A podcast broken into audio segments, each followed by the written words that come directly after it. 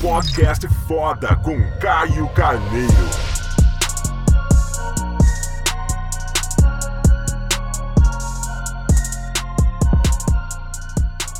Fala galera, bem-vindo a mais um podcast foda.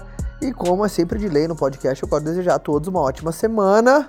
E o papo que eu trouxe pra, pra gente, junto, a gente trocar uma ideia aqui no, no podcast de hoje, é sobre coisas, sobre aprendizados que eu tô tendo nessa minha jornada rumo ao Ironman.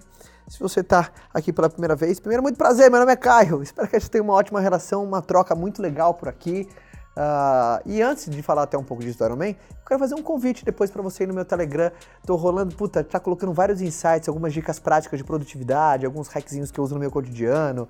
Uh, tá sendo muito legal lá. Então depois só no meu Instagram, se você for lá, uh, nos destaques, ele te leva direto. Tem um, um link no destaques para te levar direto lá. Mas dá para colocar alguma coisa aqui também? Não. Pode buscar Caio Carneiro Oficial no Telegram que aparece lá, tá bom? A comunidade que a gente está criando por lá que tá muito bacana.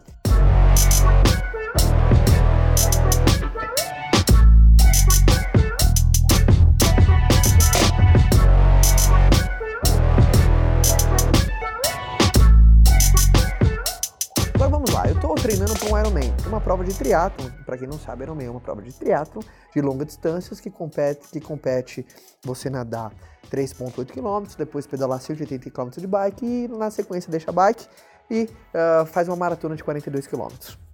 E claro, precisa de um treinamento para isso, já estou me preparando desde junho desse ano. Eu faço em março um primeiro teste para Ironman, que é o Ironman 70.3, que é uma meia distância. Uh, e o, o Ironman Full em Florianópolis, esse meio eu faço em Bariloche, e o Full eu faço em Florianópolis no final de maio, tá? Uh, e eu tô uh, tendo alguns inputs, alguns aprendizados que eu tô, que eu tô fazendo, no, que eu tô tendo no, no triatlon, né? Que é um esporte no qual eu nunca tive contato.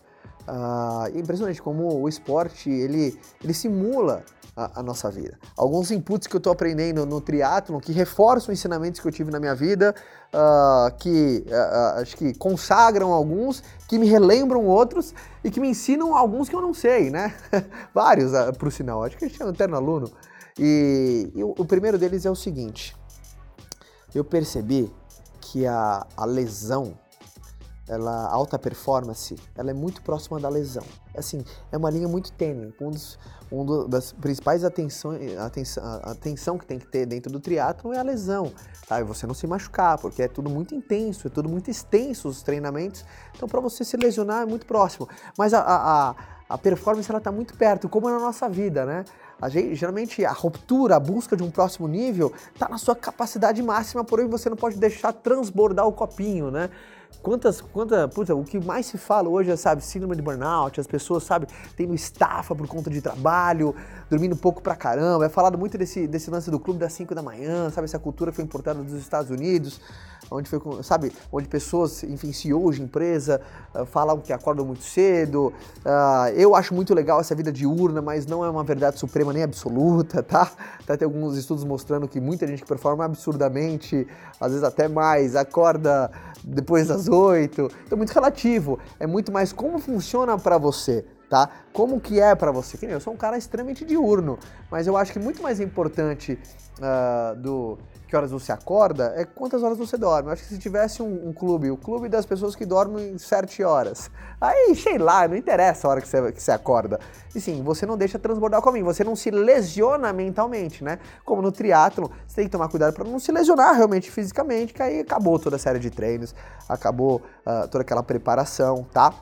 Então é, esse é um grande ensinamento que está sendo validado.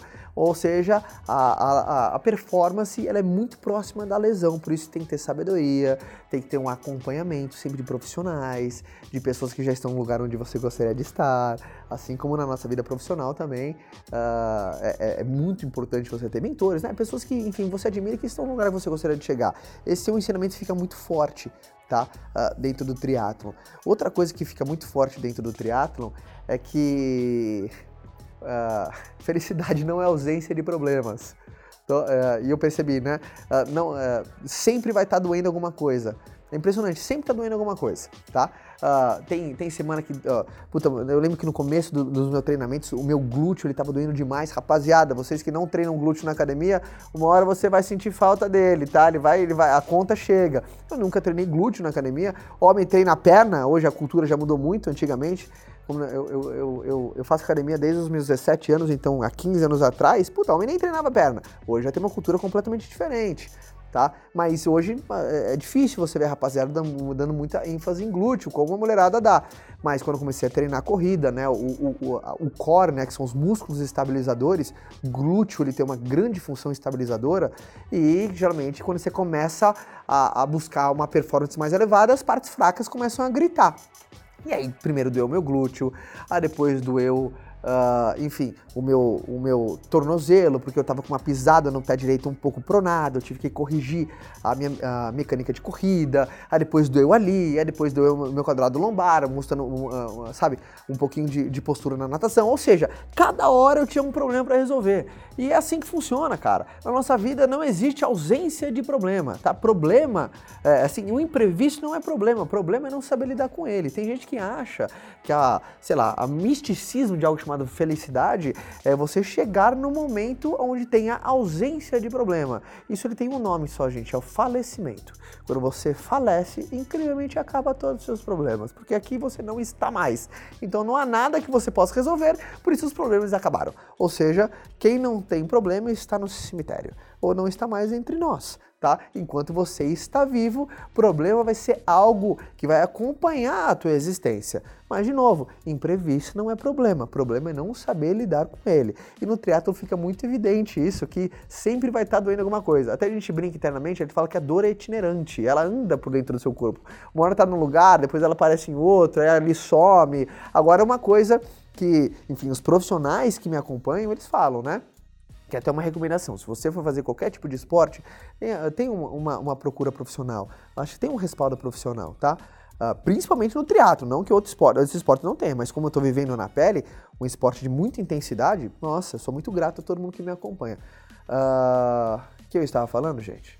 Aí vocês estão aí me distraindo e eu estou aqui. Ah, falando que, da, da, que a dor é itinerante. O que não pode é doer sempre no mesmo lugar aí significa que alguma coisa está errada. Tá? É que nem na nossa vida, porra, no nosso bastidor é assim, né?